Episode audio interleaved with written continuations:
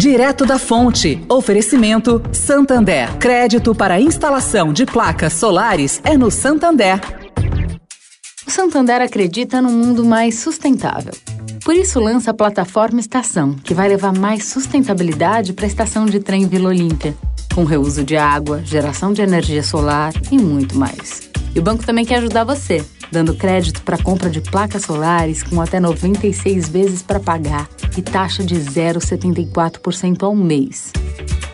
Busque por CDC Solar Santander e saiba mais. Santander. Direto da Fonte, com Sônia Rassi.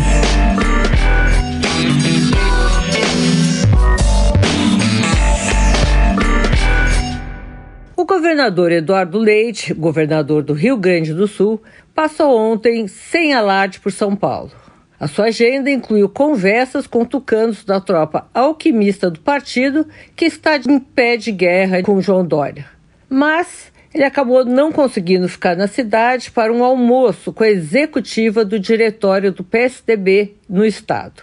Ele teve que voltar para Porto Alegre por causa de um grande incêndio na Secretaria de Segurança do Rio Grande do Sul.